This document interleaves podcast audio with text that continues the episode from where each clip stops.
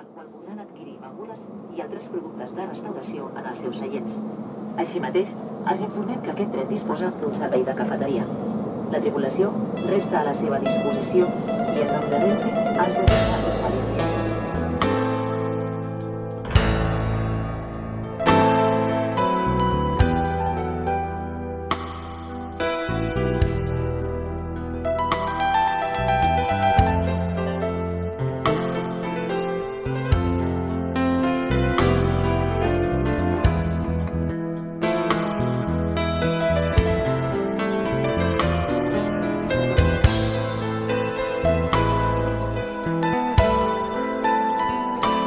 Todo el tiempo buscamos excusas. Excusas para hacer lo que tuvimos ganas de hacer y no nos animamos. Excusas para patear el tablero. Excusas para compartir música. Bienvenidos a la excusa.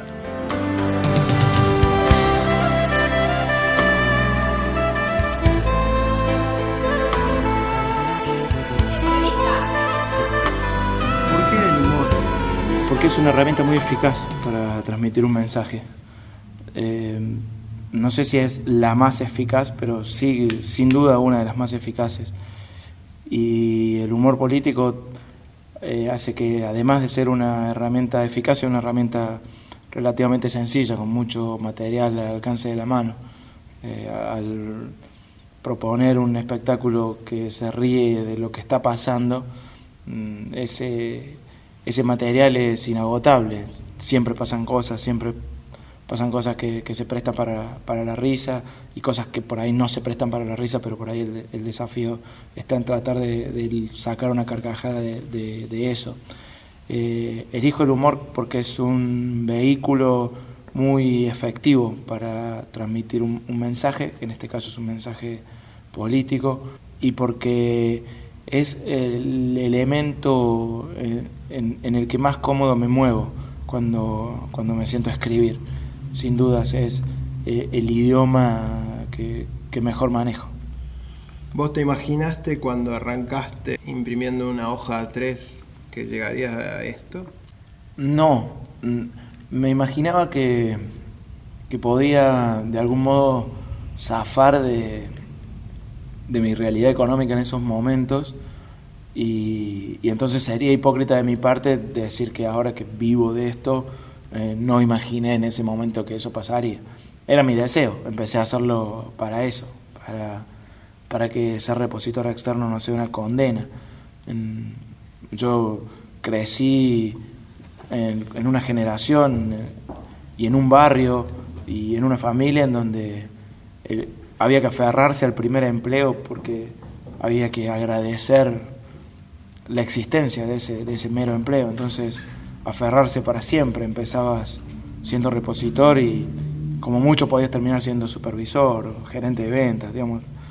Muy difícil para nuestra generación imaginar desvíos de carrera eh, pasado el 2001, sobre todo, después, después del 2001. Entonces, yo empecé a hacer la revista en el 2000, un poco antes del, desastre del 2001, pero lo cierto es que la Argentina ya era un gran desastre, era muy difícil eh, imaginar posibilidades de zafar de, del lugar donde te había tocado, ¿no? Y a nosotros, en, el caso de mi familia, nos había tocado un lugar bastante fulero, con muchas quiebras de, empresas y de, y de propósitos. Y, y, cuando empecé a hacer la piedra, el, primer número fue el resultado muy fallido de una revista barrial. Yo quería hacer una revista barrial que tuviera publicidad de los negocios y eso.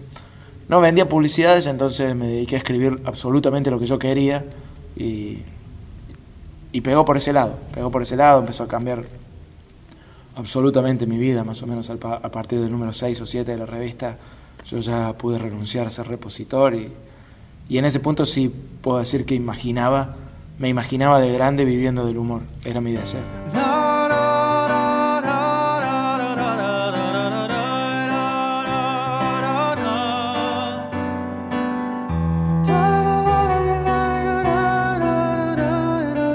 ...03543...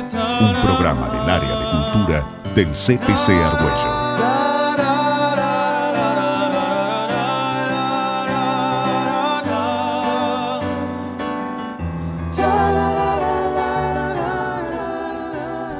Te imaginaste arriba de un escenario, siempre te imaginaste escribiendo. Sí, siempre me imaginé escribiendo.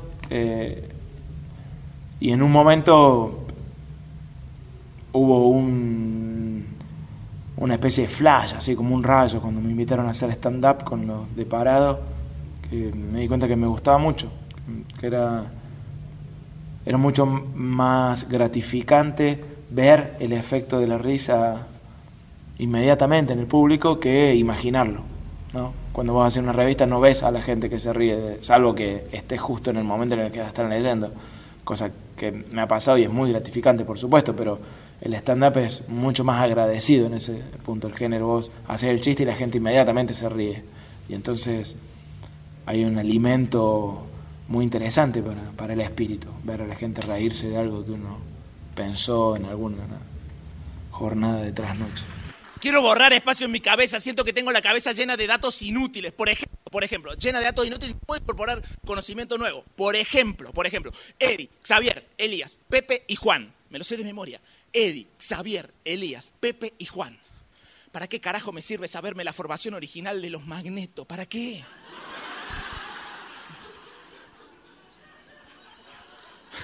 No tiene ningún sentido. Nadie ni siquiera se acuerda que cantaban Vuela, vuela, no te hace falta equipaje, ¿me entendés? Y yo me la sé a la canción también. Por mis, por mis años de repositor externo que viste en el supermercado, ponen esa música de mierda que te convierte en zombie. Y me sé canciones horribles que no me gustan para nada. Y no me puedo acordar la contraseña de mi mail, loco. Me da mucha impotencia. ¿Qué clave le puse? No sé, boludo, no sé. Voy al cajero, saco una clave nueva para el home banking para hacer la transferencia. Llego a casa y no me acuerdo, la puta madre. ¿Qué clave le puse? Y me acuerdo de canciones de mierda. El otro día encontré una solución para esto. Me abrió una casilla nueva de correo, emanuelrodríguez.gmail.com. Si te llega a gustar Magneto, escríbeme contraseña, iluminada y eterna, enfurecida y tranquila sobre una alfombra de hierba y vas volando dormida. Con una estrella fugaz te confundí la otra noche y te pedí tres deseos mientras duraba tu luz. Déjame llorar.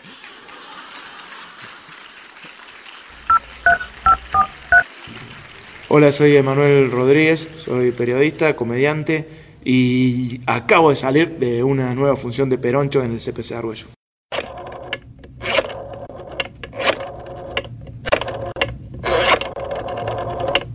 Tus cuentos impresos son largos, eh, tienen eh, una cosa totalmente diferente, tienen una vuelta diferente y en tus cuentos escritos eh, no tiene toda la carga de, de humor. No, para nada, para nada, no, no. la- la- Tienen melancolía, tienen otra, otra cosa. Sí, sí. son.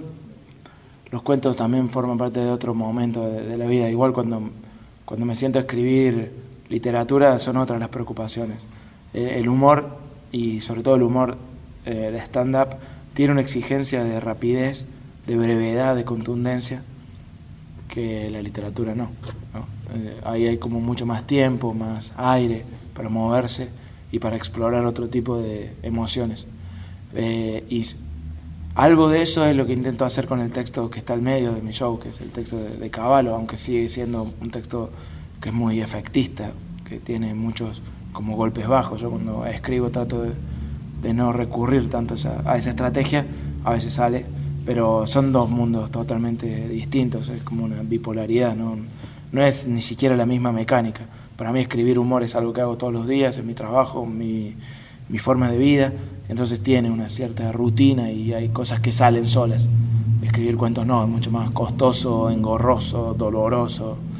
No, no entiendo la literatura tanto como, como un trabajo de orfebre, me parece más un, un ejercicio de emociones y, yo valoro mucho cuando leo algo auténtico, entonces trato de escribir algo auténtico, no, no corrijo mucho. Me, me gusta más explorar ese momento de, de explosión de, de lo que sale, de, de lo que uno tiene para, para decir. Tengo el sueño de tomar mendiolaza. Una de estas noches o un día sin sol, cercar la ciudad y liberarla, pintarla de rojo una de estas noches o la noche de tu cumpleaños, o la noche en la que se cumple un año del día en que me dijiste hay que ver a Chris Marker. Este es el plan. Vos venís y cambiás el mundo, yo te veo, yo te libero las rutas, paro el tránsito, suspendo las funciones de los gobernantes, hizo la bandera roja y declaro caduco todo el poder de la policía. Vos tenés algo en lo que creo, el sueño de tomar esta ciudad y después las sierras y la capital y lo que se venga encima. Ellos, por ejemplo, y el ejército que elijan, que tengan o que sufran. Este es el plan. Vos pones play, no por venganza, tampoco por perdón, pero sí por algunas cosas importantes. Por ejemplo, la ternura que adquiere en tu boca la palabra libertad, el gesto apagado de ligera reserva, como si le hablaras a la vereda, o como si quisieras que la vereda y no tu boca le diga a los demás una palabra que necesita un poco más que el espacio que hay entre tus labios. Este es el plan, no tenemos plan. Le digamos a Chris que hemos tomado Mendiolaza, vos sabés, esas cosas deberían de gustarle. Le digamos que desde aquí hemos de llegar a no juzgar ni a los vivos ni a los muertos, pero sí a escucharlos. Tal vez hablar con ellos, izar con ellos la bandera roja en la rotonda que dice con letras de yeso Mendiolaza, Departamento Colón, Provincia Celina, capital nacional del cine francés. Este es el plan. Vos te tapás la parte de arriba de la cara y yo te tomo una fotografía. Reduciré a la policía caminera y le levantaré multas por estar en el camino. Que hablen ellos con la jueza que es amiga de tu madre, que esperen en los pasillos con las luces bajas encendidas. Mientras nosotros hacemos que la ruta sea lo que tiene que ser, una forma escrupulosa de ir hacia el fondo del aire, una manera de que las cosas sean de otra manera. Yo me encargo del asfalto, vos del vehículo, maneja Chris, por lo menos hasta que se quede dormido. Este es el plan tomamos todo Mendiolaza menos el golf. Que sea de noche un día sin sol, no decimos nada por un rato o decimos que la ciudad es nuestra. Si querés hablo yo. Tu apellido me enseñó a no, tenerle, a no temerle a casi nada que no sea tu apellido. Entonces digo, señoras y señores, esta ciudad nos pertenece a nosotros y a todos los hombres de izquierda que quieran pisar el suelo rojo de las sierras. Tarea para hoy, aprender a heredar la furia Tarea para mañana, aprender a no malgastar la disidencia. Tarea para el miércoles, ser capaz de morir por vos.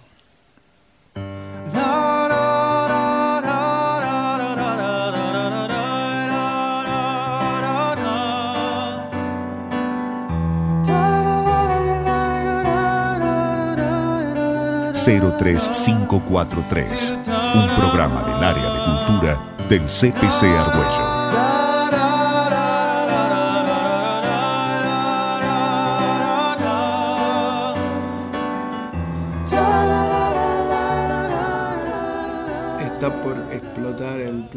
Tenés que irte y cargar algo, un hecho cultural.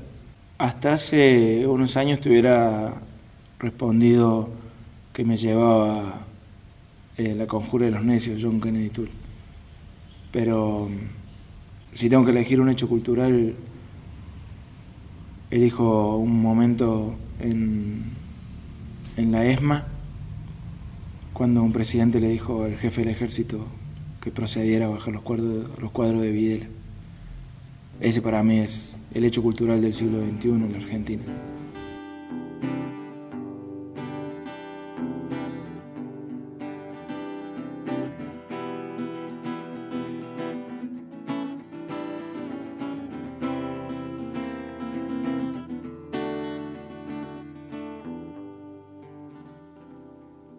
Ayer el megacanje quedó impune, pero en Canal 13 te siguen metiendo en la cabeza que la inseguridad es un motochorro incapaz de sacarle una mochila a un canadiense en bici. Ayer el megacanje quedó impune y yo me puse a escribir chistes, pero no pude escribir más que los nombres de mis compañeros que se tuvieron que tomar el palo de este país, en parte porque podían irse y en parte porque ya no podían vivir más acá. Ayer el megacanje quedó impune y pensé en Florencia, que terminó la facu y se fue a Barcelona. Pensé en Marcela, que me gustaba mucho, pero se fue a Madrid. Me dio un beso a escondidas y se fue a Madrid. Pensé en el Santi, que ahora hace películas en España. Películas que podría haber hecho acá, pero las hace en España. Pensé en Augusto, ingeniero en sistemas. Se tomó el palo en el 2001. Trabaja en Google, en alguna ciudad de Estados Unidos. Pensé en el Julio. Se fue a enseñar literatura a Washington. Pensé en mi vieja, recorriendo los clubes de trueque. En mis hermanos, acompañándome a acompañar a mi madre a vender seguros puerta por puerta. Pensé en mis hermanos, cuando ellos y yo vendíamos alfajores en los semáforos de la esquina de Fray Mocho y Rafael Núñez. había un bar o restaurante de nombre Rodríguez. A nosotros, que estábamos vendiendo alfajores, nos hacía gracia tener el mismo apellido que ese lugar lujoso. Ayer el megacanje quedó impune y yo me puse a escribir chistes. Escribí que Caballo salió limpio de los 90, salió limpio de las AFJP, salió limpio de las privatizaciones, salió limpio del corralito, salió limpio de los huevazos de quebracho y salió limpio del megacanje. Es el peor enemigo de Fabián Llanola. Y me quise reír, pero me acordé de cómo se iban mis amigos a la mierda, de cómo dejaban a sus familias, de cómo buscábamos todos algún lazo familiar con algún europeo muerto que nos permita tramitar un pasaporte. Me acordé de cómo queríamos ser otra cosa, cualquier otra cosa, griegos, italianos, españoles, portugueses, pero no argentinos. Y es, maravilloso, es maravilloso lo, que pasa en este, CPC este en particular, porque me parece que han sabido darle a este anfiteatro em, el destino que,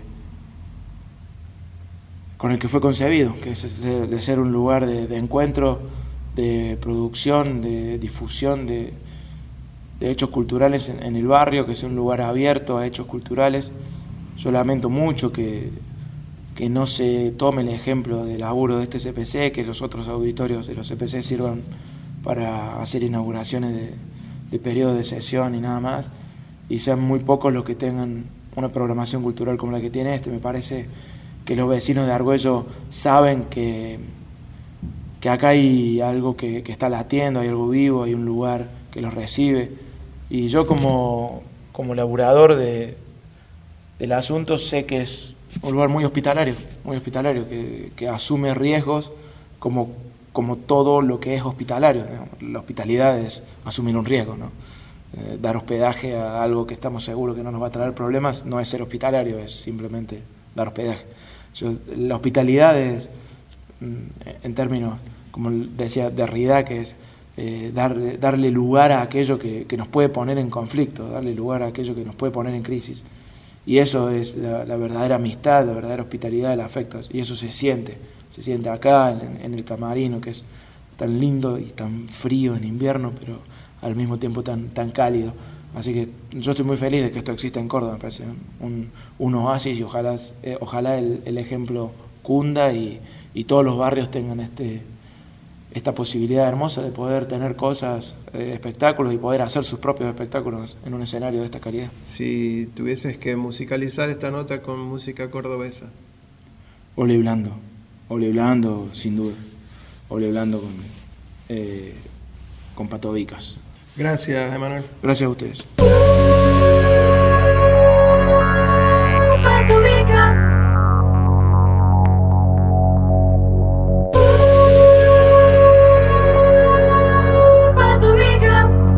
Hate you, hippie boy. Boy.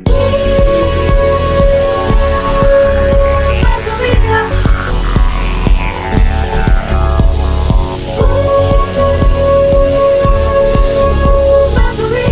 Batovica's also like Soviet Revolution.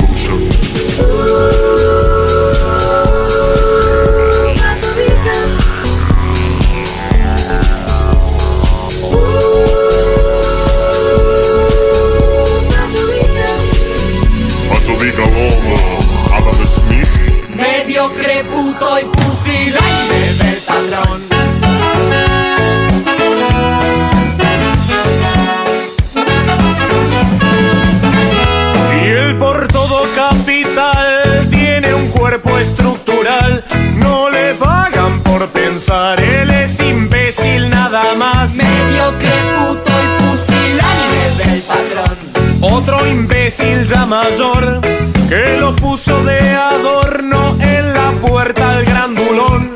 De cerebro es tan cortito cual patada de chanchito.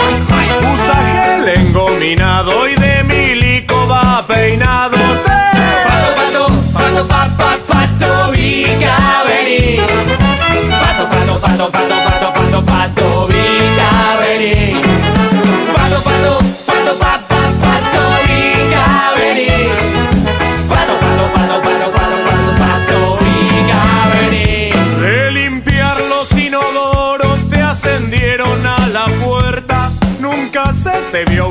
night.